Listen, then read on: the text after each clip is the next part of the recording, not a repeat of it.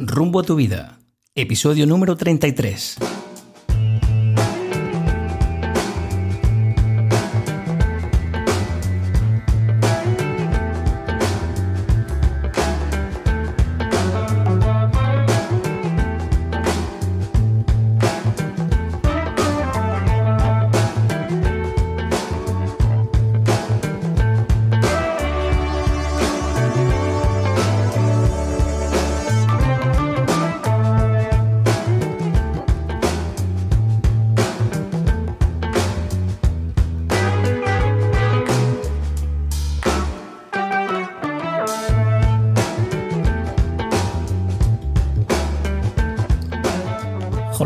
Me ha gustado a mí, los tebeos de Mortadelo y Filemón, Zipi y Zape. ¿Te acuerdas tú, Leticia? Hombre, claro que me acuerdo. Yo, el regalo obligatorio del domingo cuando iba a casa de mi abuelo era el zipizape. Joder. Y Tarzán, el increíble Hulk, me encantaban todos esos tebeos. ¿Y a ti qué tal? Pues yo en mi casa siempre he encontrado Guerrero del Antifaz, Capitán Trueno, eh, Ostras, mítico, Conan, ¿eh? con ese cuerpazo que Qué tenía mítico. Conan. Yo no leía los diálogos.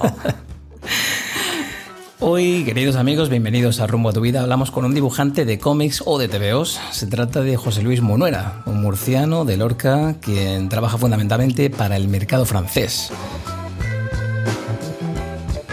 José Luis estudia Bellas Artes en Granada y siempre sintió un particular interés hacia el cómic y la novela gráfica. Empieza con la editorial del Kurt en el año 95-96 y durante décadas sigue dibujando y publicando su trabajo en reputadas editoriales francesas como Dargaud y Dupuy, espero pronunciarlo bien.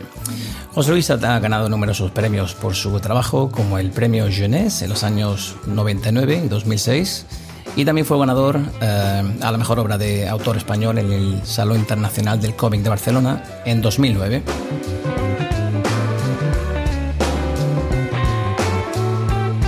Y también gana el premio al mejor cómic por Fraternity en el Grand Prix de l'Imaginaire en el año 2012.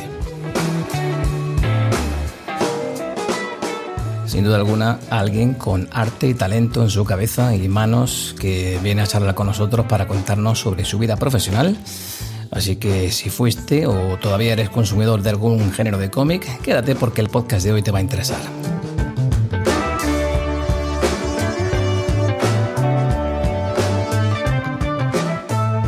José Luis Monuera, bienvenido a Rumbo a tu Vida. ¿Qué tal? ¿Cómo estás? Hola, hola, pues buenos días, buenas tardes y buenas noches, porque no sabemos exactamente a- en qué momento del día nos va a escuchar el oyente que esté ahora al tanto de lo que digamos. ¿Cómo va todo? Bueno, pues encantados de tenerte aquí. Bueno, José Luis, tenemos muchas y muy interesantes preguntas que hacerte. Es el vecino del martillo. Chicos, estás escuchando al vecino del martillo en directo. Bueno, bienvenida Leticia, ahora sí, al episodio 33, tu tercer episodio con nosotros. ¿Qué tal estás? Hola, estoy muy, muy encantada. Bueno, pues José Luis, cuéntanos, eh, ¿cuándo te das cuenta de que lo que verdaderamente te gusta es dibujar cómics? Buena pregunta. La verdad que yo creo que es algo que me ha acompañado desde que era un crío muy, muy pequeño. Eh, yo tengo la conciencia de, de- de saber que era dibujante eh, desde que tenía 8 o 10 años. Yo lo sabía, aunque no supiera dibujar lo suficiente. Qué suerte. Es de estas vocaciones tempranas, sí, yo, ¿no? y que son un poco, eh, a ver, luego se han concretado en una realidad, pero fruto más de la inconsciencia y de la estupidez y del puro empecinamiento. Del que- tesón, ¿no? Del sí, tesón. sí, que de cualquier otra cosa. Uno a- acepta, o yo en mi caso concreto, acepté esa identidad y, y como una especie de profecía autocumplida, puse todo lo que pude para que, para que se convirtiera en una realidad. Y de hecho ahora mismo pues soy el, el dibujante que quería ser cuando tenía ocho años. Bueno, de hecho es que te planta muy jovencito en el Salón de Angoulême en el año 95, que es el más importante de Europa, que hay que decirlo, con No hay domingos para el infierno y gracias a la mediación del dibujante Pablo Velarde puedes contactar con la editorial del CUG. Cuéntanos eso cómo fue. Bueno, en, en aquel momento, antes de ir a, a Francia, al Festival de Angoulême, yo hice un poco el periplo por las editoriales eh, españolas, que estaban todas las editoriales de cómic, estaban en Barcelona en aquel momento. Perdonan mi cerebro que sigue trabajando mientras yo hablo, no puedo evitarlo.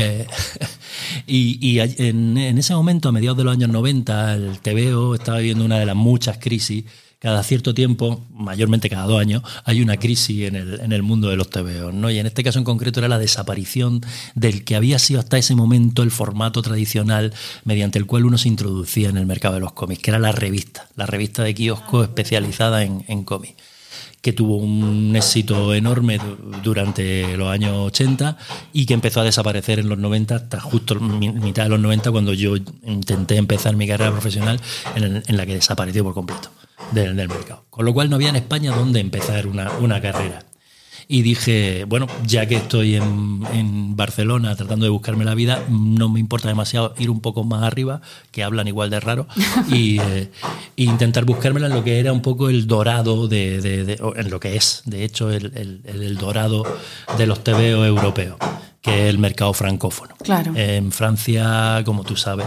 eh, los tebeos forman parte del entramado cultural con una naturalidad y con una normalidad que nos hace tener mucha envidia cuando lo vemos desde, desde España. Sí, es cierto, sí. Eh, como la novela, como el cine, como el teatro, como los espectáculos de marionetas, eh, forman parte de un conjunto cultural. Y entonces es cierto que en Francia y en Bélgica hay una industria del tebeo que sí que permite una dedicación profesional al medio. Bueno, tuve la suerte de llegar allí al Festival de Angoulême, echándole bastante morro, conseguí una acreditación profesional el morro es alguna de mis talentos esenciales. porque tan jovencito, ¿eh? Sí, sí. Y me ha sido de muchísima utilidad y lo sigue siendo eh, a lo largo de mi vida profesional. En fin, el caso es que me hice con una acreditación profesional, me dirigí al stand donde estaban los editores haciendo sus trapicheos de costumbre, venta de derechos y otras mercaderías. Y allí me fui presentando con, con, con mi trabajo a todo el que me parecía que tenía cara de editor, que básicamente era todo el mundo. Me pasé los tres días allí encerrado en la, en la zona de derechos internacionales enseñando el trabajo a todo el mundo hasta que uno de ellos picó. Y puesto que yo era el único autor o, novel que estaba haciendo este trabajo de, presentar eh, la obra, yo le decía a Julia, a mi mujer, digo, bueno, tenemos la estadística de nuestro lado. Eh, va, a caer algo seguro. Es imposible que no, que, no caiga. Sería, un milagro que no se produjera. Y efectivamente encontré con quien empezar a trabajar. Cayó, cayó. Por lo que yo de seguir un poco el orden cronológico, José Luis, en tu serie eh, Los Potamox, en el 96, un científico encuentra unos gigantescos bicharracos con aspecto de cerdo, y a partir de ahí se desarrolla una aventura con muchos personajes y una acción trepidante. Lorquino, peste al gorrino. ¿Tiene Murcia, tu tierra natal, mucho que ver en esta lección? Bueno, no realmente, porque esta historia es una historia escrita por Joan Sfar, eh, que en aquel momento era como yo un cretino que trataba de abrirse paso en el mercado profesional de los TVO. También, él era también dibujante, pero tenía un estilo de dibujo muy peculiar, muy extraño, algo feísta, lo que hacía que en ese momento pareciera difícil para él el encontrar su hueco dentro del mercado como dibujante por lo que empezó a escribir historias, entre otras estas. Ahora, veintitantos, casi treinta años más tarde, eh, él es un referente cultural eh, francófono, eh, ha hecho películas, ha escrito novelas y está cada tres por cuatro en programas de televisión dando su opinión sobre casi cualquier cosa que se le pueda preguntar. Se ha convertido en una estrella realmente mediática, pero en aquel momento, ya os digo, era como yo, un chiquillo que intentaba abrirse hueco. Y esa fue la idea que se le ocurrió para empezar a trabajar. Y con él empecé la aventura dentro del mercado franco-belga, que continúa todavía, eh, con, no pocos twists a lo largo del, proceso. Y, y, bueno, fue cuando me di cuenta de que tenía que aprender francés necesariamente para poder comunicarme tanto con él como con los editores porque en aquel momento no hablaba francés en absoluto, y nos comunicábamos en una especie de inglés un poco torpe, acompañado de gritos culturales y Sí, pero lo que yo le digo a mis alumnos es que cuando uno quiere se comunica, ¿eh? no hay problema. La necesidad, ¿no? Sí, sí. Y bueno, a partir de ahí pues fue cuando empezó mi carrera, digamos. Y del dúo Munuera Esfar nace Merlín, ¿no? Una serie familiar que contaba las peripecias del niño que un día se convertiría en el hechicero más poderoso de Inglaterra. Cuéntanos. Sí, efectivamente. Mm, bueno, un poco más después de empezar a, trabajar en los Potamos, empezamos a desarrollar esta idea que iba dirigida a un público más infantil a, priori. Hicimos varias pruebas. Al principio era Merlín, el propio Merlín, tal y como lo recordamos, tal y como fue visualizado por Disney, con su barba y, su gorro, etcétera, salvo que nuestra versión iba completamente desnudo, eh, por aquello de que es un ser natural y que tiene, que tiene relación con, la naturaleza y con la vida y eso. Pero bueno, fuimos desarrollando la idea hasta que la concretamos en esa versión infantil del personaje con la que hicimos una serie de TVOs que eran un poco un cruce entre Asterix y los Monty Python. Eh, eh, un, un, humor muy delirante, muy absurdo, que a nosotros nos gustaba muchísimo, que te permite hacer referencia a distintos niveles culturales, eh, pues te puedes dirigir tanto a los niños muy directamente y de forma muy, muy clara, con el tipo de humor que llamamos slapstick, el, humor, digamos, de, tarta en la cara, ¿no? El humor físico, como un tipo de humor más referencial, ¿no? Que hace un guiño al lector adulto eh, para que te acompañe en la aventura con cierta ironía, etc.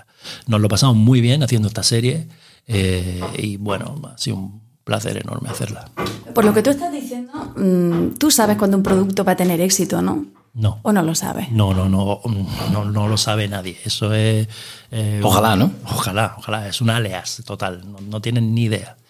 No sabes si el TVO va a funcionar, si va a encontrar un público, si el público lo va a recibir eh, como tú crees que, que, lo va a recibir. A fin de cuentas, un libro, sea un cómic o una novela, es un artefacto que sirve para generar interpretaciones es, una especie de maquinaria eh, maravillosa eh, con la cual mm, eh, lo que pretende es que el lector interprete lo que, lo que tú has propuesto. Y esa interpretación depende de muchísimos factores. Depende de la lectura que haga el lector, del momento coyuntural en el que ese libro sale, es muy importante. Hay libros que si, si hubieran salido un año antes o un año después hubieran funcionado de forma completamente diferente. Eh, bueno, es siempre muy, muy difícil de prever. Digamos que sabemos qué es lo que hace un buen libro, pero no sabemos nunca si ese libro va o no a funcionar eh, comercial o críticamente. No lo sabemos. Y es maravilloso. ¿eh? Y fíjate, José Luis, que en, en 2003 pasa algo increíble. Te llaman para que te encargues de Spirú y Fantasio. Para quien no lo sepa, aunque creo que todos lo sabemos, es una serie mítica franco-belga de historieta de aventuras protagonizada por estos dos personajes, creada en el año 38 por Rob Bell para la revista Le Journal de Spirou y luego fue continuada por otros autores, entre los que destaca André Franken. Bueno, aquello fue un pelotazo, ¿no? La primera edición de Spirou creo que vendió 250.000 ejemplares. ¿Se le exige más a un dibujante español que trabaja para el mercado franco-belga?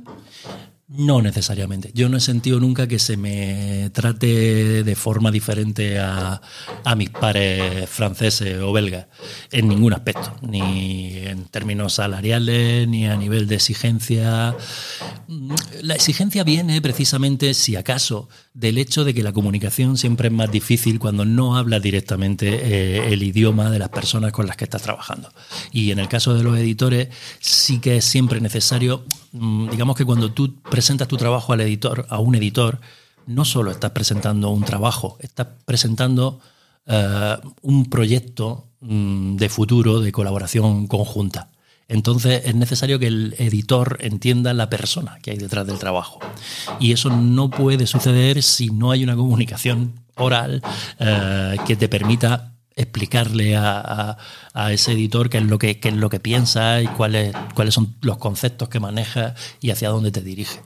Y bueno, eso sí es una dificultad añadida, pero no hay, no hay en particular una exigencia. De hecho, el mercado, está, el mercado franco-belga está cada vez más abierto a, recibir autores de todo el mundo sobre todo tengo que decir gracias al, éxito sin precedentes del trabajo de un granadino, de Juanjo Guarnido, con Black que, tuvo uno de esos éxitos fulgurantes eh, tipo Harry Potter, eh, que no pueden predecirse, que no obedecen a razón alguna, independientemente del grandísimo talento que él, que él tiene, y que les convenció de que efectivamente hay, hay hay gente de fuera que puede hacer cosas que funcionan muy bien dentro de su mercado. Eh, yo he leído de ti, dicen literalmente, Munuera em, ya ha demostrado que puede tratar a personajes clásicos de manera respetuosa y sin necesidad de construir su historia mirando permanentemente al pasado para contentar a los viejos fans del personaje. Cuando tú tratas a un personaje que ha sido tratado, no que ha sido trabajado por muchos otros autores, eso mm, tiene que conllevarte un... Bueno, es un, eh, es un desafío muy interesante y, y, se puede enfocar desde muchos ángulos diferentes. Y de hecho lo interesante es encontrar tu ángulo. Desde qué ángulo tú vas a utilizar ese, ese patrimonio para, para mm, construir algo, ¿no? algo que, que, sea tuyo. Eh, digamos que las dos formas básicas de afrontarlo es una, seguir eh, el referente mm, por excelencia de, dentro de lo que es ese personaje al pie de la letra, con un trabajo casi etimológico, un poco como está sucediendo ahora con Asterix, que lo están continuando otros autores que tratan de eh, imitar o de seguir eh, con, una especie de devoción monacal el, del tipo de grafismo y el tipo de historias que, hacían los creadores originales, o la segunda opción, que es la que me interesa a mí a efectos creativos, que es la de, la de dar tu punto de vista, dar tu versión del personaje, tratando de no traicionarlo, no, traicionar aquello que es la esencia misma de, esos personajes, pero sí hacerlo muy voluntariamente con tu propia eh, personalidad lo que incluye tus defectos y tus virtudes y lo que te aleja de ser referente primero editorial te da un margen de actuación, ¿no? Hay que convencerle a ellos de que la propuesta que, que, estás haciendo puede ser interesante. Claro. Y es muy interesante también esa parte del trabajo. y, al hilo de, esto que estás comentando, corrígeme si me equivoco, pero creo que a este personaje de Spirou, cuando tú empiezas a dibujarle, eh, creo que añadiste tu propio toque de modernidad, con algo de manga, ¿no? Sí, claro, era, la, idea era, mm, y sigue siéndolo cada vez que utilizo o cada vez que me dan uno de estos personajes clásicos para que yo lo interprete, eh, contemporaneizarlo, mm, ponerlo en relación con, el mundo que nos rodea. Eh, vivimos en un ecosistema cultural concreto eh, que no es el mismo del año 1938 ni, ni de los años 80. Entonces, bueno, tanto los críos como nosotros hemos desarrollado un una capacidad de análisis brutal a la hora de enfrentarnos a las ficciones. Vemos series de televisión que son muy complejas estructuralmente, que son visualmente también muy poderosas y tenemos como autores tenemos que ser conscientes de que vivimos dentro de ese ecosistema y de que no podemos estar repitiendo fórmulas que funcionaron hace 50 o 60 años, pero que hoy mm, son totalmente naif, carecen de, de sentido. Mm, no puede hacer por poner un ejemplo, Verano Azul, siguiendo los mismos criterios que en su momento sí, eh, tenía Antonio Mercero cuando escribía y dirigía la serie. ¿no? Tienes necesariamente que entender que te dirige, aunque sea la misma, el mismo target, la misma franja de edad, ese público ha cambiado. Claro. ¿Y qué tirón tiene el manga en España? ¿no? Fíjate que ayer, haciendo un poco de, investigación, eh, contactando con algunas librerías de aquí de Granada, de la ciudad, en realidad todas dijeron lo mismo. El, digamos, el tipo de cómic que más se vende en la ciudad es el manga. Y nosotros, a nuestros propios alumnos, también Lo vemos en el colegio continuamente. Hay un tirón, hay un tirón importante del manga ¿eh? hoy en a día. los chiquillos les encanta. ¿Qué tiene el manga que tanto atrae? Bueno, el manga eh, es, muy interesante porque, eh, digamos, por hacer una comparación, un símil en relación a lo que llamamos el TVO franco-belga o el TVO europeo, es como si nosotros hiciéramos canción popular y ellos hicieran rock and roll. El rock and roll es algo, algo que te coge, que te atrapa. Es potente, ¿verdad? Exacto, no necesitas ni conocer el idioma para, para que aquello te mueva. Claro. Eh, son tebeos muy emocionales que, en los que la inmersión del lector es muy visceral y se produce eso muy, muy emocionalmente. Mm, eh, si os dais cuenta un poco, el dibujo puede quizá incluso reflejar eso. Los, los, mangas tienden a dibujar los ojos grandes. Yo creo que la razón por la que lo hacen es porque ellos cuentan la historia a través de los ojos de un personaje. La expresividad, ¿no? A través de los ojos. No, no solo el punto de vista de un personaje, van siguiendo el punto de vista de un Tiene un enganche muy emocional, ¿no? Con el lector, sí. Y nosotros, sin embargo, en el dibujo clásico eh, europeo, tendemos a hacer muy grandes las cabezas. en relación al cuerpo, ¿no? Si os fijáis, Mortadelo y Filemón, Asteris, etcétera, porque nuestra aproximación es más intelectual. Vemos, hay, hay como una especie de distanciamiento. O sea, qué bueno, qué curioso, ¿eh? Sí, sí, sí. Entonces, bueno. y el eh, americano, superhéroe, musculado. Claro, efectivamente. En, en el americano lo que hacen es que reducen las cabezas en relación al, al Sí, tamaño sí, sí. del cuerpo. Los cuerpos son. torso, Es cierto, un ¿eh? torso súper grande, ¿no? Sí, porque son físicos, son tebeos que intentan eh, que, el, que el lector se, se, meta dentro de la página como si fuera casi un ring de boxeo. Bueno, pues siguiendo con tus pu- pu- publicaciones. FNAC Francia decide que el juego de la luna, editado en España por Achiberri en el 2009, sería la vitrina navideña. Una promoción arrolladora que cosecha un éxito inmenso de, pública, de público y de crítica. Eh, el juego de la luna fue un tebeo eh, que, que, que- hice con Enrique Bonet. Enrique Bonet, un compañero de la Facultad de Granada, que trabaja para la Universidad de Granada eh, profesionalmente, y él cuando éramos estudiantes hizo una primera versión de este cómic en un formato de 24 páginas pequeñito, eh, que, se autoeditó él mismo. Y a mí aquello me parecía que tenía una potencia brutal. Me parecía que esas 24 páginas eran un poco la simiente, o podían ser la simiente de un relato eh, mucho más extenso y mucho más poderoso. De modo que, aprovechando precisamente la notoriedad que obtuve editorialmente con Espiro y Fantasio, eh, justo cuando acabé mi etapa de cuatro álbumes eh, con estos dos personajes, aproveché para, digamos, colarle la idea de hacer con este guionista totalmente desconocido para, para, para mis editores eh, un, un, un más personal. Eh, como fue este del Juego de la Luna. El Juego de la Luna es un TVO que narra una historia eh, que transcurre en un mundo rural de una España indeterminada, pero claramente española. Eh, y donde hay elementos mágicos, telúricos, interviniendo dentro de una narración en la que mm, de lo que se trata es de una chica que tiene que superar un, trauma psicológico importante. O sea que ¿Es el- por eso que es en blanco y negro o no tiene nada que ver? Sí, sí. El dibujo en general, en, en cualquiera de mis TVO, yo siempre intento, intento adaptar el dibujo a la narración mm, concreta que, que- que en ese momento eh, estamos contando.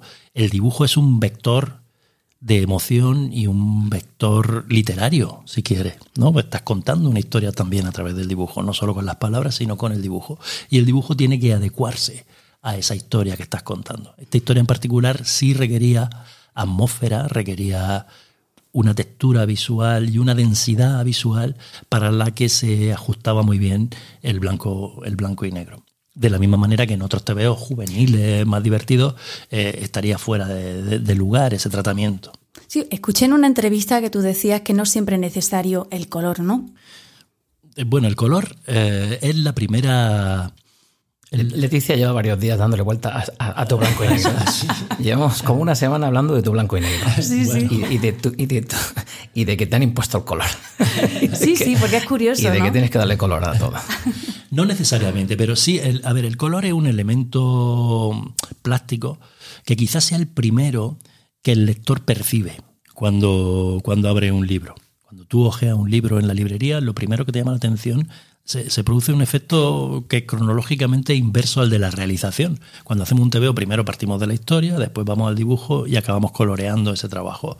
Cuando tú como lector abres un TVO, lo primero que te produce una emoción, una emoción sensorial es el color. Claro. Después se pasa al dibujo y si ese dibujo y ese color te han gustado, entonces ya hace el esfuerzo de leer la historia. Claro, Por lo sí. tanto, el color es muy, muy importante. Pero ¿es necesario? No siempre. Claro. La ausencia de color también es un color. Es decir, también estás dando esa información eh, sensorial al, al- al lector a través del- de la negación del, Claro. del color. Menudo titular, ¿eh? La ausencia de color, ¿eh? Por aquello de seguir un poquito el orden cronológico de tu obra, José Luis, en 2011 desarrolla junto a Juan Díaz Canales, creador de Black Sat, Fraternity. Esta es una novela gráfica de ciencia ficción que consigue muchos premios y un gran reconocimiento. Cuéntanos la aceptación de esta obra. Bueno, pues Fraternity, que lo hicimos como un díptico, pero bueno, en España se ha publicado como una novela gráfica, un, único volumen. Es una historia bien curiosa. Yo le propuse a, a Juan, eh, con el que tengo una excelente relación desde hace mucho tiempo, mm, hacer un western. Y le, le dije, bueno, pero que haya un monstruo en el western. Son de estas, de estas peticiones irracionales, no hay, no hay una razón. Y él me, me propuso una historia, fíjate tú, hablando de irracionalidad, eh, sobre un, un eh, él me propuso sobre una, población eh, estadounidense en la que se había desarrollado un prototipo, digamos, de sociedad utópica eh, protosocialista durante la guerra de secesión americana. Eh, y es cierto que esto fue así. Era, hubo esos intentos de sociedades eh, a la imagen de los falansterios franceses, etcétera, en los que algunos burgueses ilustrados europeos iban hacia el nuevo mundo tratando de corregir los errores de la de la vieja Europa en, en, el nuevo mundo, ¿no? Eh, lo cual, por supuesto, condujo sistemáticamente a un fracaso tras otro. Y esto dentro del contexto de la guerra civil americana, que es un contexto también muy poderoso desde el punto de vista simbólico e ideológico y que mm, de alguna manera el preludio de, de, la contemporaneidad eh, en la que vivimos ahora mismo. Bueno, pues esta historia tan extraña eh, nos sorprendió mmm, por el eco que tuvo en muchos lectores en particular en los lectores de ciencia ficción, que bueno, eso te lo puedes comprender, y en otro tipo de lectores de ciencia ficción, si queréis, porque nos dieron, por ejemplo, el premio, eh, lo, el premio a la mejor banda de cine, eh, el colectivo de agrupaciones protestantes francesas que creen en, otro, creen en otro tipo de ovnis diferentes, ¿no? Sí, eh, sí. entonces, y era muy interesante. Para nosotros fue muy interesante porque tuvimos ocasión de hablar con ellos, ver desde qué punto de vista analizaban ellos la historia y confirmarnos en la certeza de que efectivamente cada vez que haces un libro, tú haces algo que después es interpretado. Y sobre esa interpretación no tienes ningún control. Y tanto mejor, ¿no? Porque, bueno, es maravilloso. Más excitante, haya... ¿no? Sí, sí. No saber cuál es el, siempre el resultado, ¿no? Eh, no puedes controlarlo eh, porque el, el trabajo de un TVO lo realiza tanto el autor como el lector. Sin lector no hay TVO. El TVO no existe. Solo Eso es ser profesional, ¿no? Decías tú. No, no solo es ser profesional, es eh, el acto de comunicación. Esta misma entrevista que estamos teniendo nosotros ahora mismo no va a existir si no hay alguien que la escucha. Claro. ¿Vale? Eh, nosotros, claro, existirá para nosotros, pero si no hay alguien que la oye, no existirá. Con la lectura pasa lo mismo. Entonces tú mmm, generas un texto, aunque sea con imágenes, y luego el lector tiene que hacer su trabajo. Los lectores perezosos hacen muy mal trabajo y hay lectores que trabajan mucho más de lo que tú has trabajado y que te sorprenden ¿no? con, la, con la lectura que han hecho. Bueno, pues en 2014, y tras unos años muy prolíficos, empieza a trabajar en Los Campbell, editado por D-Books, y es una serie que se publica periódicamente en la revista Spirou. Va sobre un pirata legendario que abandona sus aventuras para dedicarse a cuidar a sus hijas. Y esto se terminaría convirtiendo en una serie de cinco volúmenes. A ver, un padre sí. que cuida de sus hijas uh -huh. y que su mujer difunta en este caso se le aparece. O sea, ¿tiene sí. algo que ver en esto el, tu ambiente familiar o no? Cuidado, cuidado con lo que dices. ¿eh? Cuidado, cuidado aquí, que te está escuchando tu mujer. Eh, a ver, pues sí, necesariamente como en todo, porque no se puede hablar de aquello que no se conoce con un poco de propiedad. Y yo no conozco gran cosa. Soy un dibujante de TVO, me paso la mayor parte del tiempo en mi casa y lo que conozco es lo que me rodea. Me rodean mi mujer y mis tres hijas y mi gata, eh, con lo cual el, mi universo en su conjunto es un universo puramente femenino. El TV, este, este de los Campbell es un TVO básicamente de aventura, eh, pero que como si fuera una muñeca matriusca, esconde dentro una carga de profundidad o unas historias que son más personales, que van más dentro de, mi, de lo que a mí me interesa personalmente contar. Eh, y bueno, esa es un poco, la, digamos, mi estrategia narrativa. Yo siempre, digamos, trato de engañar al lector eh, proponiéndole, ven, ven conmigo que te va a divertir mucho. Pero según va viniendo, pues le voy contando cosas que son, en mi opinión, más interesantes que la mera diversión. Oye, y una de tus últimas series publicadas es eh, Thor Gloop, ¿no? Pro, eh, protagonizada por uno de los malos recurrentes de Spirou y Fantasio. Háblanos de esta serie. Bueno, pues efectivamente, Thor Gloop es un poco el, el doctor no de, de, la serie de Spiro y Fantasio, el malo recurrente, el, genio chiflado que se inventa eh, los planes más funestos y las tecnologías más aberrantes para, para vencer al, protagonista en, la, en las historias de Spiro y Fantasio. Pero a mí siempre me pareció que este personaje no era tanto un malo como un tonto. Es decir, su maldad provenía de su estupidez, no de su, no, no, no, de su propia naturaleza maligna. Su intención no era hacer el mal, su intención era simplemente satisfacer un ego desmesurado. Eh, y a mí eso me parece un punto de partida estupendo para empezar a trabajar sobre un personaje. Si a ese personaje además le añadimos una hija, que es todo lo contrario, si él es una especie de adolescente con casi 50 años, ella es una adulta de 15, eh, emocionalmente mucho más eh, madura, mucho más concienciada ética, política y socialmente que el, que el padre. Y digamos que ella es la que tiene una actitud verdaderamente madura y adulta uh, frente a este personaje que bueno es un, adolescente eh, grande. Y bueno eh, son historias autoconclusivas eh, en las que se cuentan aventuras muy muy delirantes como punto de partida Mm, eh, pero que también vehiculan algunos mensajes que a mí me interesa como narrador meter dentro de, mi historia estas historias que se dirigen a todo, a, un público generalista, digamos, a, lo que se llama el to public, el público de todas las edades. Por ejemplo, hablar del amor interracial, lo homosexual, de las relaciones parentales en un sentido amplio. Son los temas que a mí me interesan, pero son siempre temas que quedan, como en esa muñeca matriusca de la que hablaba antes, mm, escondidos dentro de una aventura ligera. De otra capa, ¿no? José Luis, dime cómo se llama la última, el último trabajo, tu último trabajo. Bueno, que haya salido publicado. Dice, pues Barleby. El... No a pronunciarlo, ¿eh? Te lo confieso. Es, difícil. yo tampoco sé exactamente cómo se pronuncia. Barleby el escriba eh, o, el, o el escribiente. Este trabajo es la adaptación de una novelita eh, de, Herman, Melville, el autor de Moby Dick. Eh, es una novela que escribió a mediados del siglo pasado y que de alguna manera prefigura la, literatura del absurdo, el teatro del absurdo, la propia literatura de Kafka. Eh, una novela en la que los personajes, más que enfrentarse a un problema concreto, se enfrentan a un problema metafísico a un problema que, les supera ampliamente y que no puede definirse concretamente.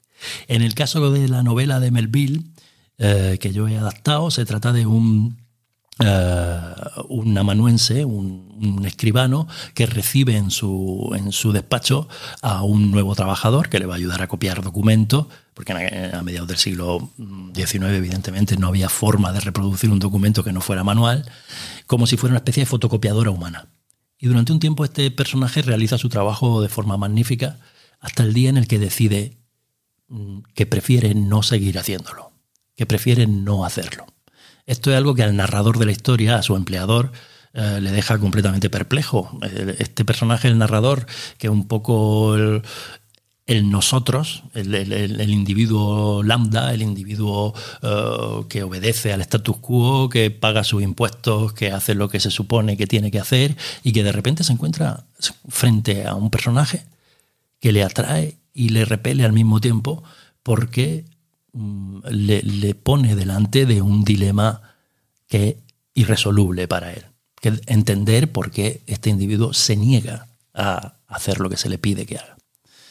Claro, es una novela que a mí me parecía totalmente inadaptable al principio en, en, TVO porque transcurre entre las cuatro paredes del, despacho de este, de este amanuense y en su cabeza a través del diálogo interior que va manteniendo a lo largo de, todas las páginas de la novela. Yo cuando me propuso mi editor adaptar esta novela, no la había leído y, y cuando la leí le dije que yo preferiría no hacerlo, que es justamente lo que dice el personaje porque me parecía que no podía adaptarse sencillamente, ¿no? La, cualidad visual que tiene los tebeos. Los tebeos son un medio que cuentan historia, que cuenta historia a través de la imagen y del dibujo. No, no es ni completamente literatura ni completamente imagen. Es un medio bastardo que une ambos lenguajes. Y uno sin el otro no tiene sentido. Y esta historia me parecía que la parte visual no tenía ningún interés. Hasta que dándole vueltas, estuve dándole vueltas mucho tiempo a ver cómo podía eh, resolver ese problema narrativo. Y la solución que encontré, bueno, viene un poco de las series de televisión. Hay un. Eh, conocéis sin duda la serie eh, El ala oeste de la Casa Blanca, está escrita por Aaron Sorkin, que es un guionista brillante. También ha escrito Newsroom, que es muy buena. Y se caracteriza porque sus personajes hablan y hablan y hablan a lo largo de todos los capítulos mm, incansablemente sobre temas de, pues eso, éticos, políticos, etcétera, ¿no? Y la solución que la he encontrado, que me parece brillantísima y a mí me ayudó mucho para, hacer este TVO, eh, para transferir esos diálogos al, espectador, es lo que él denomina el walk and talk, el hablar mientras va andando. Entonces los personajes del ala oeste de la Casa Blanca, si os fijáis, van siempre andando de un sitio a otro, no van a ninguna parte, simplemente se van moviendo por el decorado que representa la Casa Blanca. Tú te entretienes mirando aquello, cómo funciona, los personajes que hay al fondo, y ellos van hablando de si es ético o no es ético, hacer no sé qué y no sé cuánto, y tú te vas tragando sin darte cuenta todo ese discurso que sería una patata infumable si se pusieran a contártelo delante de ti directamente. Movimiento de fondo, ¿no? Que el diálogo. Exacto. Y eso es lo que yo hice con, uh, con, con Barleby. Los saqué al personaje del narrador del despacho y lo hice pasearse por un Nueva York uh, totalmente fantasmado, un Nueva York que no es documental, un Nueva York inventado, pero que tenía la función de representar metafóricamente, si queréis, eh, y visualmente el mundo contemporáneo que estaba emergiendo a, a mitad del siglo XIX y que ha conducido hacia la mitad del siglo XXI a la que nos dirigimos nosotros, ¿no? El mundo del capitalismo, el mundo del, triunfo, digamos, de, la codicia y, que, se representaba muy bien por ese Nueva York, ¿no? Y el triunfo de la anulación, digamos, del individuo eh, por parte de una sociedad cada vez más y más opresiva. Y haciendo que este personaje saliera a la calle, confrontándolo también con otros personajes con los que hablaba y se planteaba toda esta serie de dudas, personajes que tenían una función, una cualidad temática. Cada uno de los personajes representaba algo. Hay un personaje que viste de negro, que un poco el status quo representa el orden, eh, la, señora de la limpieza pues representa un poco el, concepto más vulgar y chabacano de lo que debe hacerse. Eh, la religión está representada también, etcétera, etcétera. Es una novela que tiene múltiples lecturas, múltiples interpretaciones, una novela completamente abierta, mm, inabarcable, digamos. Desde que se publicó hasta ahora no ha dejado de producir eh, material bibliográfico. Y bueno, mi trabajo es simplemente un, una visión, un, punto de vista sobre esa novela y sobre lo que la novela puede proponer. Fíjate, déjame que, te, añada algo, porque hay precisamente una persona eh, en Granada que te quiere hacer una pregunta precisamente sobre tu último trabajo. Vamos a ver qué nos dice. Buenos días a todos. Soy María de, Comic Store. Y, y, bueno, pues me gustaría hacerle una pregunta a José Luis Monuera de la que soy una gran admiradora, por cierto. y bueno, mi pregunta es pues cómo, cómo te surgió la idea ¿no? de adaptar mm, este relato tan, no sé cómo decirlo, existencialista o peculiar, ¿no?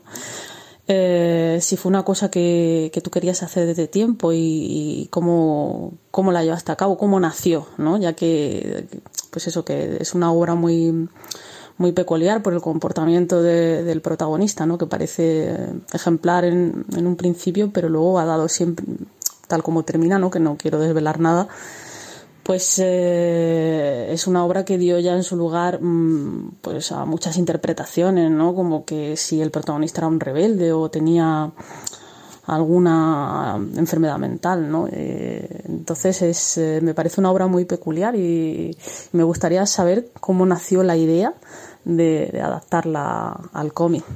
Pues nada, muchas gracias. Hasta luego. Muy bien, pues muchas gracias María. Eh, bueno, eh, digamos que a mí lo que me atrajo más de la novela era precisamente esa dificultad de la que he hablado antes y, el que se alejara tanto de todo, lo que yo había hecho previamente. Eh, siempre es interesante salir de la zona de confort de uno e ir a buscar desafíos creativos distintos, ¿no? En los que las fórmulas con las que uno acaba finalmente operando, eh, lo quiera o no, eh, no tengan sentido y tenga que encontrar fórmulas nuevas eh, para, para, que funcione el, trabajo. Así que ese fue el primer punto de enganche a la hora de decidir adaptar esta novela que yo no conocía, ¿no? que es una novela que me propuso el editor también con esa intención, ¿no? con la intención de, desestabilizarme y de ver qué podía producirse. Afortunadamente el mercado de los, o la industria de los cómics es tan pequeña eh, que podemos equivocarnos que podemos hacer eh, cosas arriesgadas, podemos eh, hacer tener incluso grandísimas cagadas sin que eso represente una pérdida monumental eh, para el editor ni, ni, para nadie. Entonces, de vez en cuando es interesante, al menos así lo pienso yo, ponerse en una situación de riesgo relativo eh, como esta y ir hacia algo diferente para ver qué pasa. Y en el caso concreto de, de Barleville, estoy francamente contento del resultado y de cómo está siendo acogido.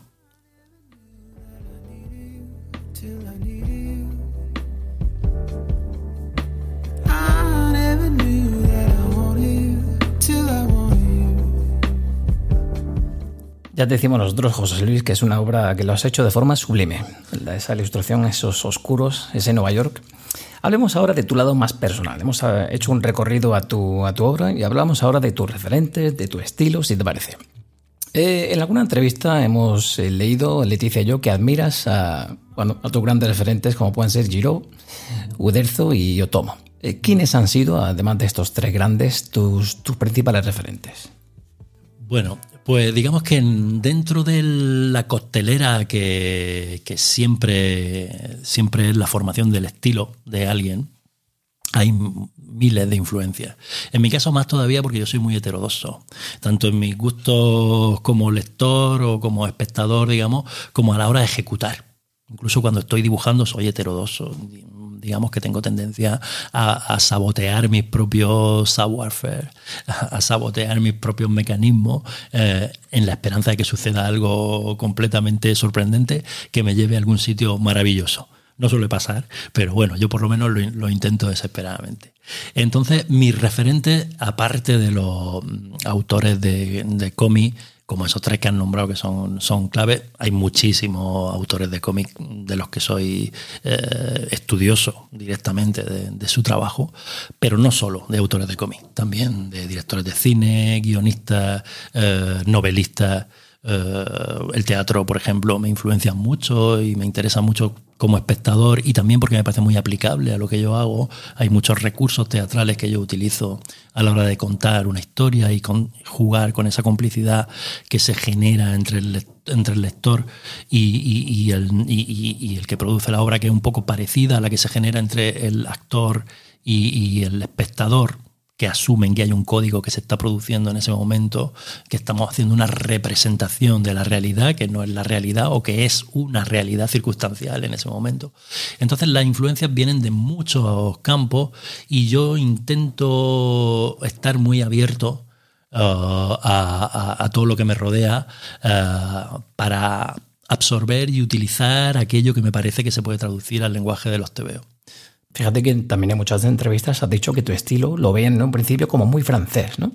¿Cómo ha ido evolucionando tu estilo? ¿Cuál, ¿Cómo lo definirías hoy en día? Mm, es difícil, es muy difícil para mí definir algo que, que no puedo concretar, porque el estilo es, eh, el estilo es como la, mi, forma física, mi voz, eh, forman parte de mí y puedo entrenarlo, puedo fingirlo, puedo disimular. Pero, por ejemplo, no, se asemeja al cómic americano, de como comentábamos hace un ratito, con de, grandes personajes musculados, cabeza pequeña, ¿no? Sí. Bueno, em, es, digamos, europeo en el sentido de que esas son mis fuentes esenciales, ¿no? Eh, eh, y bueno, luego gráficamente podríamos decir que si yo tuviera que definirlo desde fuera, es un tipo de dibujo muy enérgico, que tiene mucha vida, eh, que no es muy correcto desde el punto de vista técnico. Hay grandes errores digamos, técnicos que yo asumo como parte del, proceso, que no intento disimular, ni mucho menos, eh, y que si acaso transmiten al lector esa energía y esa eh, vitalidad con la que están hechos, eh, que, es casi, creo que palpable en, el trabajo. Bueno, y yo me pregunto, ¿qué error no se puede subsanar a la hora de hacer una viñeta? Con los medios que hay hoy en día. Claro, todo se puede subsanar, pero primero hay que decidir que lo quieres subsanar. O sea, eh, eh, si te queda un brazo más largo que otro, pongamos por caso en, en una figura, tienes que decidir si lo corrige o no lo corrige, o lo aceptas como parte del proceso y sigue adelante. ¿no? Entonces, claro, eh, el término error es un término erróneo, porque para que haya un error, primero tendríamos que concebir cuál es la forma correcta de hacer algo. Y en general, en la vida en general no hay una forma correcta de hacer y nada. Esto, y en esto del cómic, al fin y al cabo, estamos hablando de tu propio estilo, ¿no? De tu propia marca. O sea, que nada es correcto o incorrecto, Exacto. Una, vez que, una, vez que, lo asumes, te sientes muy libre de cometer errores. Claro. Oye, ¿y tardas mucho en encontrar un estilo propio? Mm, bien. Lo que tarda más, yo, en general, eh, como, como autor y hablando en general de todos los autores, yo creo que de lo que más se tarda es en asumir el estilo propio. Ya. Es decir, uno siempre empieza como autor, y nos pasa a todos los dibujantes, eh, teniendo unos referentes a los que te quieres aproximar. Y hasta que no te das cuenta de que, de que no solo no tienes que aproximarte a esos referentes, sino que lo que no se parece a esos referentes es la verdadera naturaleza tuya, hasta que no te das cuenta de eso, eh, lo que llamamos el estilo propio no florece. ¿Vale? Para, para, que, para que aparezca el estilo propio es necesario liberarse de la imitación y, y asumir eh, la propia identidad de, de, cada uno. Hay autores que tardan mucho en hacer ese proceso y otros que lo hacen muy rápidamente. Yo he ido dándome cuenta progresivamente de que, de que tenía que ir en esa dirección. Tu estilo en redes se define como claro, limpio y elegante. ¿Estarías de acuerdo con esas tres? Bueno, a mí me gustaría que fuera mucho más elegante, mucho más claro. Enérgico también, ¿eh? ¿Perdón? Y enérgico también. Y enérgico, sí. Yo, bueno, no lo sé. Ya te digo que, a ver, adjetivarse uno mismo, eh, aparte de un ejercicio de vanidad, complicado, complicado. muy difícil. Yo lo agradezco. Intento que sea elegante, por lo menos, que sea claro y que sea limpio, pero no sé si lo consigo siempre. Bueno, si te parece, José Luis, eh, dando un pequeño giro a la, a la entrevista, cuéntanos eh, cómo es un día en la vida de un dibujante de cómic. Bien, en mi caso concreto, mm, el día amanece muy, muy temprano. Yo me levanto entre las cinco y media y las seis de la mañana, empiezo a trabajar eh, en la esperanza de que no me moleste nadie hasta la hora de, del desayuno, que es cuando procedo a ir despertando. Despertan tus chicas. Exacto. Y, bueno, ya les preparo el desayuno, se van al colegio y ya yo me quedo tranquilo otro rato hasta aproximadamente las 12 o la 1 en la que paro, como, veo las noticias para enterarme un poco de por dónde va la, el mundo y me echo la siesta. Yo he hecho la siesta todos los días y de forma semiprofesional, es decir, en, en, en invierno en pijama y, y, me acuesto en la cama y tengo un libro para la siesta, igual que tengo un libro para por la noche antes de dormir. Qué bueno. Tengo mi libro de la siestita. Eh, y bueno, luego por la tarde estoy un poco más abierto a lo que el mundo pueda proponer, que mayormente son clases extraescolares, llevar, traer, etcétera. Y, y si hay tiempo de trabajar más, pues se trabaja y si no, pues otra cosa. Pero padre profesional, ¿no? También, sí, sí, yo soy claro. un padre profesional y un dibujante aficionado, es cierto.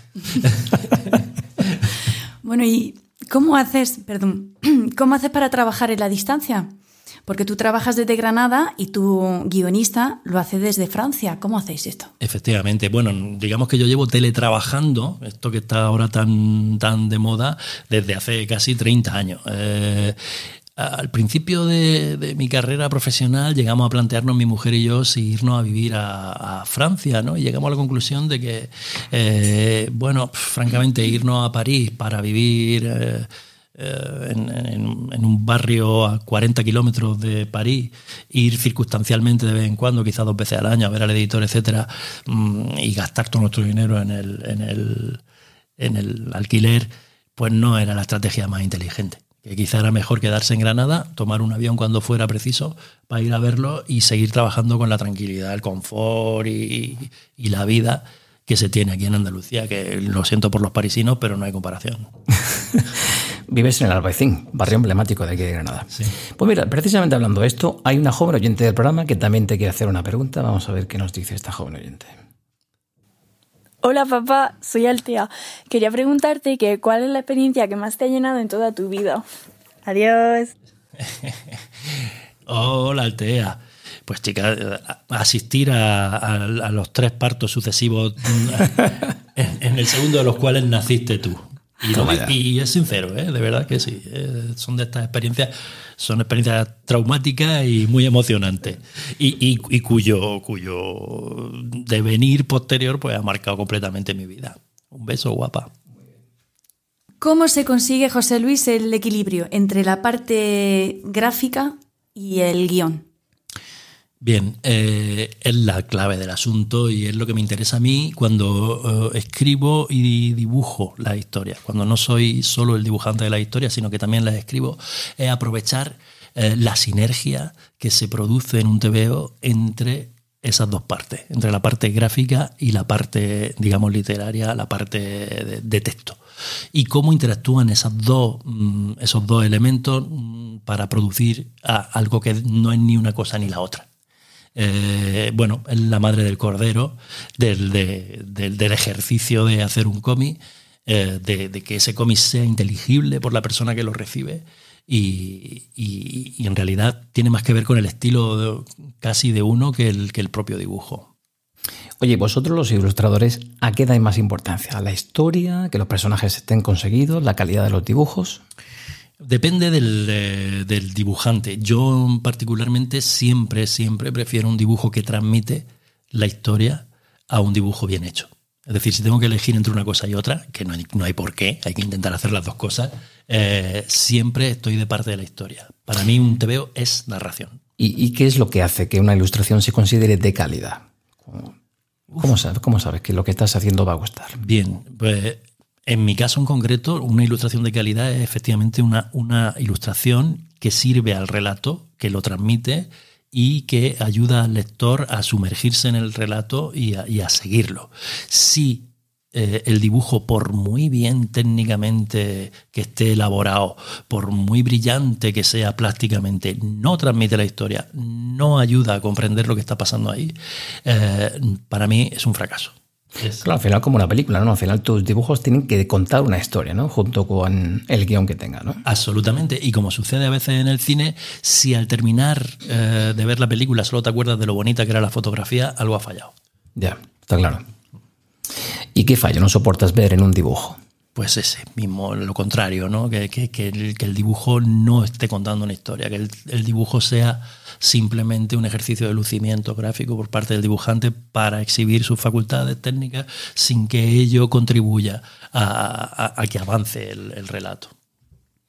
Dicen que cuando un trabajo nace de la vocación, los límites entre el trabajo y la vida personal se dibujan. En tu caso, ¿tú eso cómo lo llevas? Bien, es verdad, es cierto. Y sobre todo cuando uno hace un trabajo como el mío, en el que está en casa todo el tiempo y demás. Es difícil. A mí me ha ayudado mucho el hecho de vivir en, España y no en Francia, por ejemplo. Eso me ha alejado de un poco de el, tufillo un poco rancio que podría haber tenido ciertas formas de éxito de, de algunos trabajos que he hecho, ¿no? Eh, yo, al estar viviendo en un barrio con mis vecinos donde ninguno prácticamente ha leído mi trabajo, eso me ayuda a relativizar la importancia de lo que estoy haciendo. Los dibujantes, como, como los literatos y como tanta gente, somos personas que tenemos un ego monstruoso, absolutamente desmesurado y que pensamos que lo que estamos haciendo es de una trascendencia brutal. Y es necesario que de vez en cuando alguien nos baje al suelo y nos diga, chicos, pues tampoco es para tanto. cada mañana a las cinco y media, a las seis de la mañana, cuando me pongo a trabajar, más o menos cansado y más o menos contento, mm, siempre estoy muy agradecido. Porque dentro de mí todavía está muy presente y muy vivo ese niño de ocho años que quería ser dibujante. Qué bueno. Al que, al que me dirijo cada mañana o, el que se dirige a mí cada mañana diciéndome, tío, eres un, auténtico privilegiado por poder hacer este trabajo y por todo, todo lo que este trabajo te, me, ha estado y me sigue dando a lo largo de mi, de, mi vida, ¿no? Eh, tanto de contacto con gente, conocer personas interesantísimas, eh, gente que puntera, no solo en este campo, sino en otro, mm, y luego el, hecho en sí de poder hacer algo que ofrece a la gente y que la gente luego lo recibe a veces con emoción. Al final uno tiene que estar agradecido por hacer algo que le gusta, ¿no? Sí, sí. Que sí. te puedes considerar privilegiado puesto que estás haciendo algo que es tu pasión. Oye, José Luis, ¿has tenido alguna vez que afrontar el temido papel en blanco? Eh, sí, digamos, el bloqueo del, del, uh, del, escritor. del escritor, ¿no? El, Sí. el, bloqueo del dibujante que también existe, ¿no? El- bueno, mm, sí, sí, sí, sí, es algo que sucede y en mi caso en concreto es algo que se vence eh, reflexionando, reflexionando sobre por qué se produce. Y normalmente se produce, mm, eh, en mi caso al menos, cuando hay un conflicto entre la presión que tú mismo eh, te infringe, es decir, lo que esperas de ti mismo y lo que realmente estás produciendo. ¿no? Hay, hay una especie de conflicto que te, que te bloquea. ¿no? Es un problema de ego, una vez más, ¿no? que hay que saber, hay que saber vencer. Y en mi caso se vence por la acción, se vence haciendo. La única manera de vencer un bloqueo es asumiendo que está bloqueado con toda tranquilidad y con toda naturalidad y seguir haciendo. Sigue haciendo. Y tú haces como muchos escritores que simplemente se dedican a escribir lo que sea, cualquier tipo de texto como a modo de calentamiento. ¿Tú haces algo así? Bueno, sí, eh, como dibujo, puedes empezar a dibujar eh, cualquier cosa y vas viendo. Y bueno, la, la forma de mi forma de generar ideas es un poco, es un poco esa. Yo digamos que a la hora de escribir una historia e incluso de dibujarla también es como si me fuera a pescar. ¿no? Yo llevo mi, mi lápiz y, y mi blog y voy apuntando cosas según van viniendo a la mente de la misma manera que el pescador echa la caña en la esperanza de que algún pez pique. Y, lo que sucede tanto cuando escribes como cuando dibujas es que algunas de estas ideas fusionan, se unen para generar una tercera que es diferente y que es la que te da el input y te da el- las ganas de seguirla para ver a dónde te conduce. ¿Cómo ha evolucionado el mundo del dibujante de cómic ahora que tenemos el apoyo de la tecnología digital que agiliza tanto los procesos? ¿Y cómo ha sido tu evolución en este campo? Sí, bueno, es verdad que es, increíble. Si comparamos con cuando yo empecé mi carrera a mediados de los 90 a, a ahora mismo, parece que no ha pasado mucho tiempo, pero la evolución eh, tecnológica ha sido brutal. Brutal. Ahí, eh, tengo libros de cuando yo iba a la facultad o de cuando eh, eh, estudiaba antes de ir a la facultad sobre cómo se dibuja, etcétera, etcétera. Y el catálogo de materiales que necesitaba un dibujante era inmenso. Todos esos materiales ahora mismo se reducen a una tableta.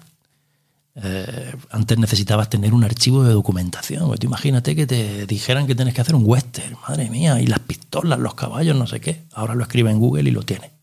El trabajo de documentación que tú haces es inmenso. No queda más remedio porque no puedes imaginarlo todo. Claro. Si, quieres dibujar algo con alguna precisión, necesitas verlo o conocerlo. Y si no lo has visto presencialmente, pues tienes que recurrir a, a- a imagen. Eso por una parte, pero luego están los puros procesos técnicos, ¿no? Eh, hay cantidad de materiales que han desaparecido y, y que eran de uso común eh, a mediados de los años 90 y que ya no se encuentran directamente porque han sido sustituidos por, por los medios digitales. A mí yo utilizo el, eh, ordenador y la tablet como una herramienta más dentro de mi caja de herramientas eh, que yo tengo para hacer un, un, TVO. Y trato de utilizar lo que a mí me viene bien, que no es necesariamente lo que le, lo que le viene bien a cualquiera. A mí hay algunas herramientas que me vienen bien y otras no. Por una parte, no abandono completamente el trabajo eh, físico, analógico, porque mis procesos creativos hay una parte sensorial que es necesaria. Yo necesito estar en contacto con el papel, que el, que el lápiz eh, arañe la superficie o la acaricie a veces. Eh, la superficie del papel es totalmente sensorial, el sonido de un papel eh, moviéndose evocador. Necesito ese, esa especie de, de, de, relación física con el material, pero al mismo tiempo en todo lo que es edición, trabajo de, para, de pulir y de dejar terminado algo, eh, el ordenador es una herramienta maravillosa. ¿Qué dirías tú que ha sido lo que más ha cambiado? Porque, por ejemplo, ahora eh, tienes una persona que añade el color. Una persona que trabaja en Francia que añade el color a tus, a tus cómics. Tienes otra persona que se encarga del guion. Tú haces mm. el dibujo estrictamente artesanal. Mm. Bueno, aparte de, de, la facilidad de comunicación, que es enorme, o sea, cuando, cuando empecé en los años 90, disponíamos de aquellos artilugios que algunos de nuestros oyentes no conocerán, llamados faxes. eh, con los que mandábamos mensajes muy ruidosos, porque tienen un ruido escandaloso, eh, y, y nos comunicábamos por vía postal. Claro, los procesos eran dilatadísimos vistos ahora. procesos que ahora resolvemos en una mañana, antes podían llevar tres semanas, porque entre que mandaba el trabajo, el trabajo se veía allí, te mandaban una respuesta, etcétera, etcétera. Todo eso se ha simplificado enormemente, enormemente. Todo lo que es comunicación, en general en todos los dominios del espectro humano. Eh, el acceso que tenemos ahora mismo a la información y a la comunicación es una maravilla. Si, si, pensamos simplemente a cómo era hace 25 o 30 años, es enorme. El hecho, por ejemplo, de leer ahora mismo un ensayo, eh, pongamos, por ejemplo, un libro sobre una, biografía de un director de cine y poder recurrir a ir consultando directamente su obra, su obra eh, viendo trozos de la película o tal secuencia a la que hace referencia, etcétera, eh, pues es un lujo que no teníamos años, años atrás. Yo creo que estamos multiplicando nuestra, nuestra potencialidad enormemente.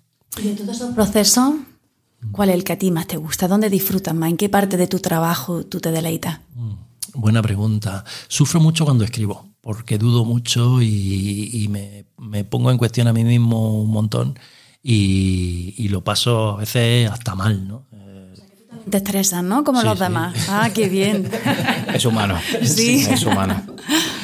Pero la parte, digamos, la más divertida es cuando estás conceptualizando la página que vas a hacer. Cuando la estás imaginando, cuando, cuando estás tomando notas mm, que no tienen una calidad gráfica, sino que son simplemente un recordatorio de lo que está pasando por, por, tu cabeza, ese es el momento maravilloso. Cuando hay una potencia enorme en lo que vas a hacer, que luego se concreta en una realidad normalmente triste, que es lo que has conseguido hacer. ¿no?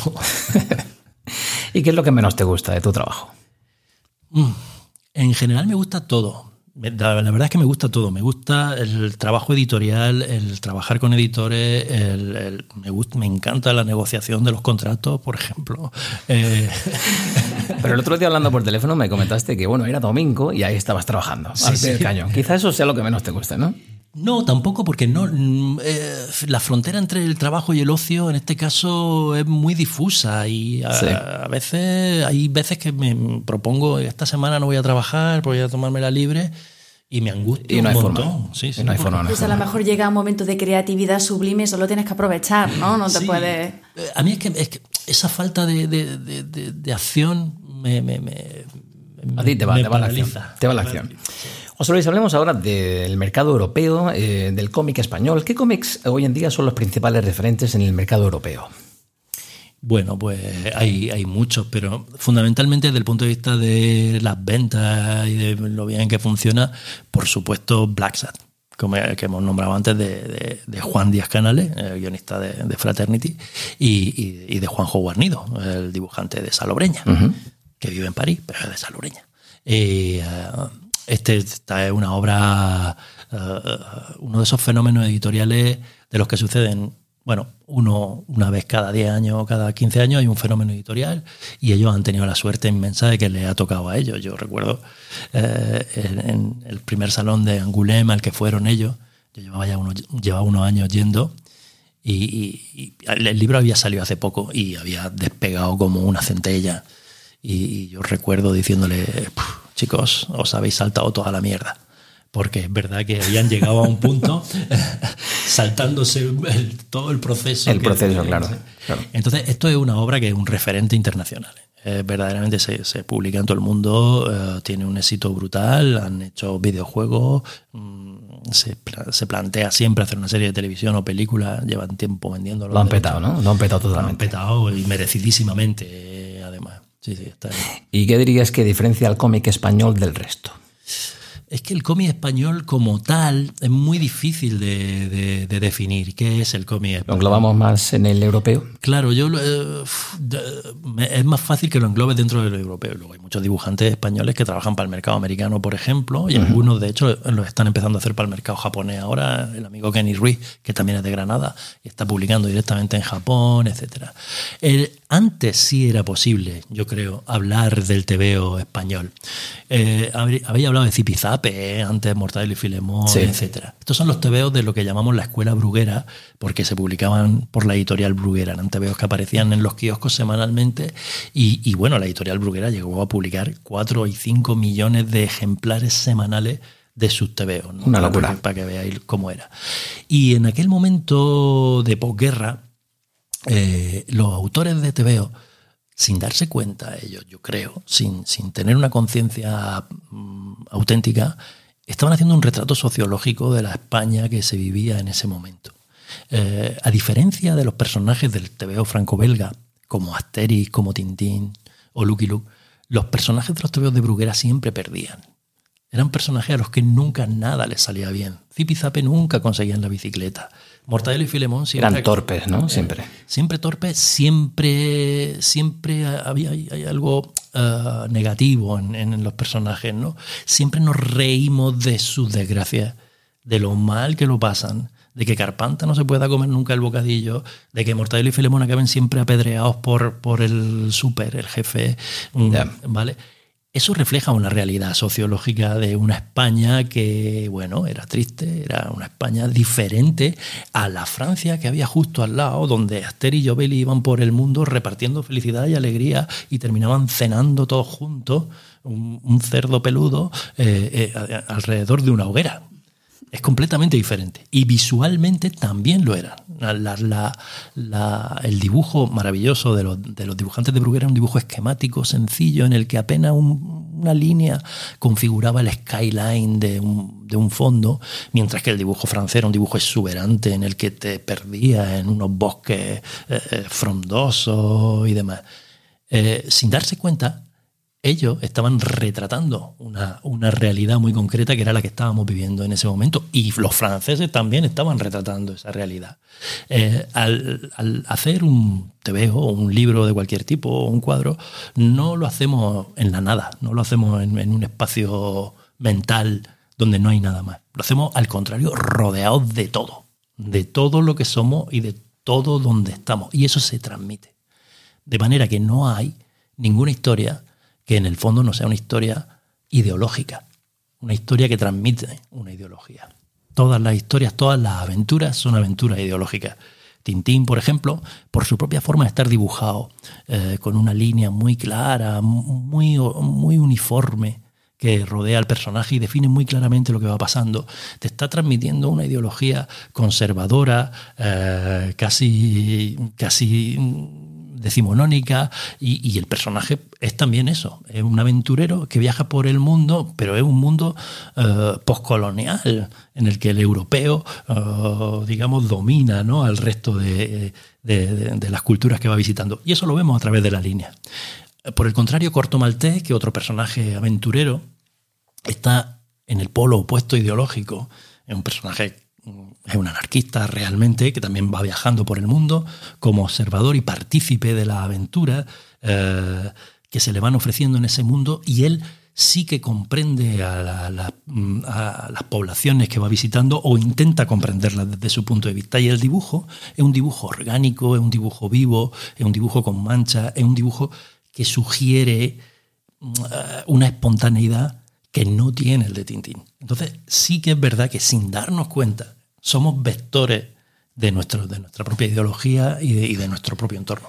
Tienes la sensación Men- de que menuda masterclass nos- nos acaba de sí, dar, Sí, ¿eh? yo estoy increíble. Yo estoy alucinada, vaya. Eh, ¿Tienes la sensación de que se pierde mucho en la traducción? Porque yo, por ejemplo, cuando he leído Asterix en francés, la verdad es que pierde una barbaridad. Solamente con la traducción de los personajes en España, la gente no sabe que los personajes de Asterix tienen un Esto es como en el cine. ¿no? Al final los doblajes también hace que pierda el personaje. Claro Robert De. Niro no es Robert De Niro en, en español, ¿no? Es cierto, es cierto. Es muy importante la traducción. la tra- y en, en el TVO de humor, casi más todavía. Claro, porque el, sentido del humor es diferente. Claro, el, el humor. Fíjate que yo haría un, un, un bemol respecto a lo que has dicho.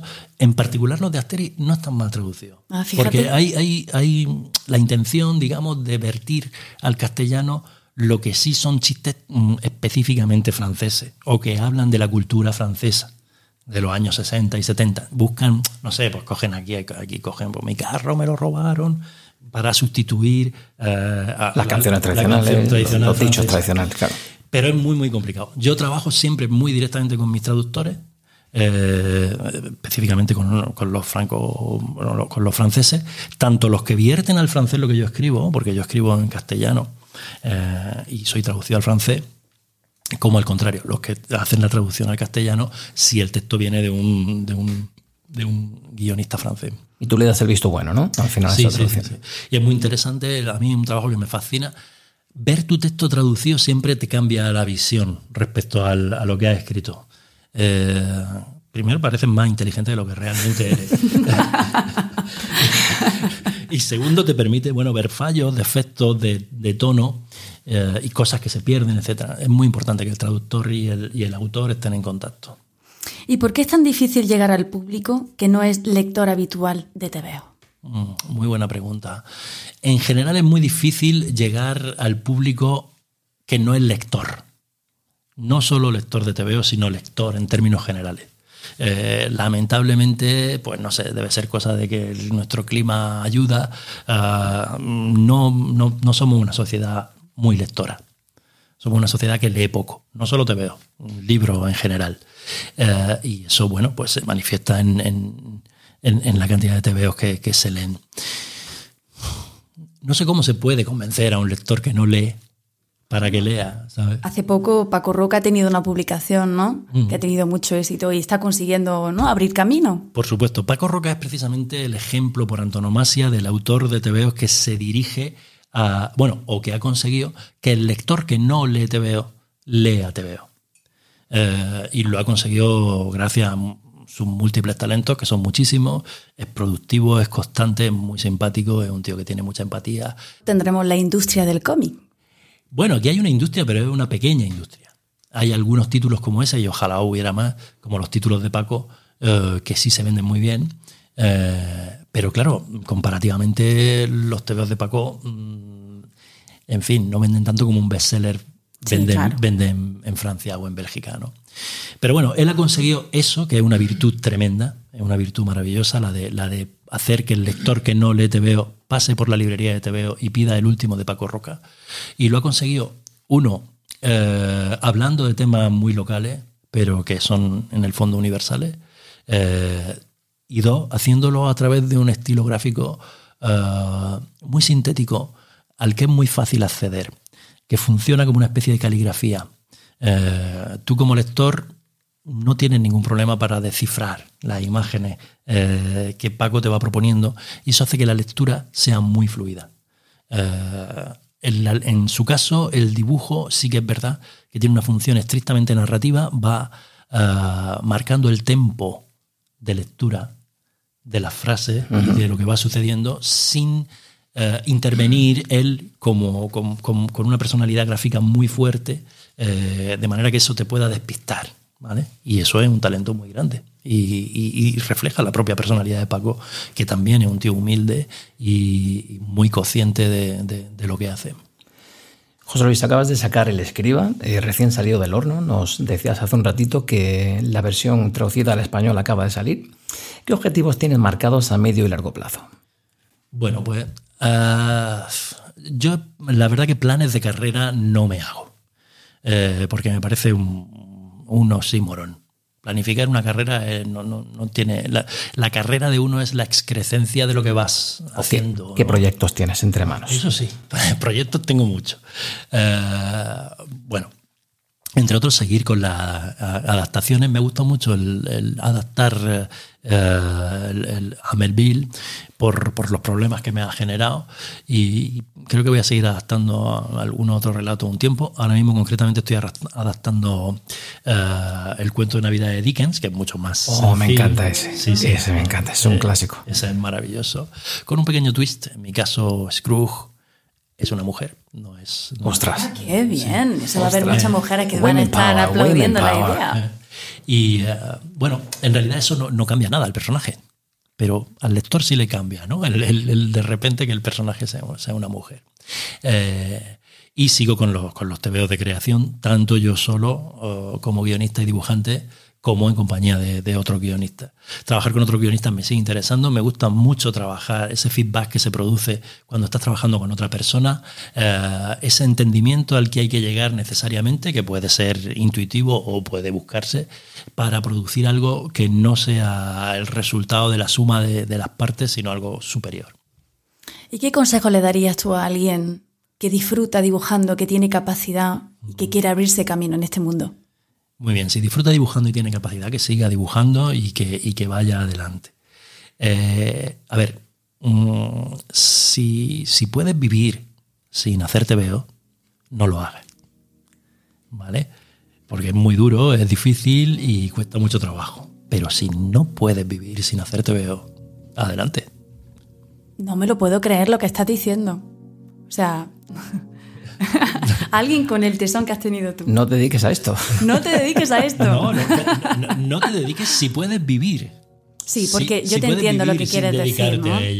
Que no es fácil, no es fácil tener un, un equilibrio económico dedicándote a esto. No, no solo económico, no lo elijas como modo de vida. Es, es, un way of life, auténticamente, pero no es un modo de ganarse la vida.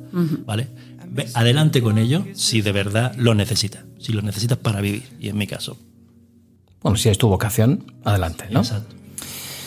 José Luis, no nos queda más que darte las gracias por haber venido y habernos dado esta gran masterclass a Leticia, a mí, a todos los oyentes del programa. Pues nada, muchas gracias a vosotros, ha sido un placer y un saludo a todo el mundo en todo el mundo. Pues mil gracias por venir a Rumbo a tu Vida. Un fuerte abrazo.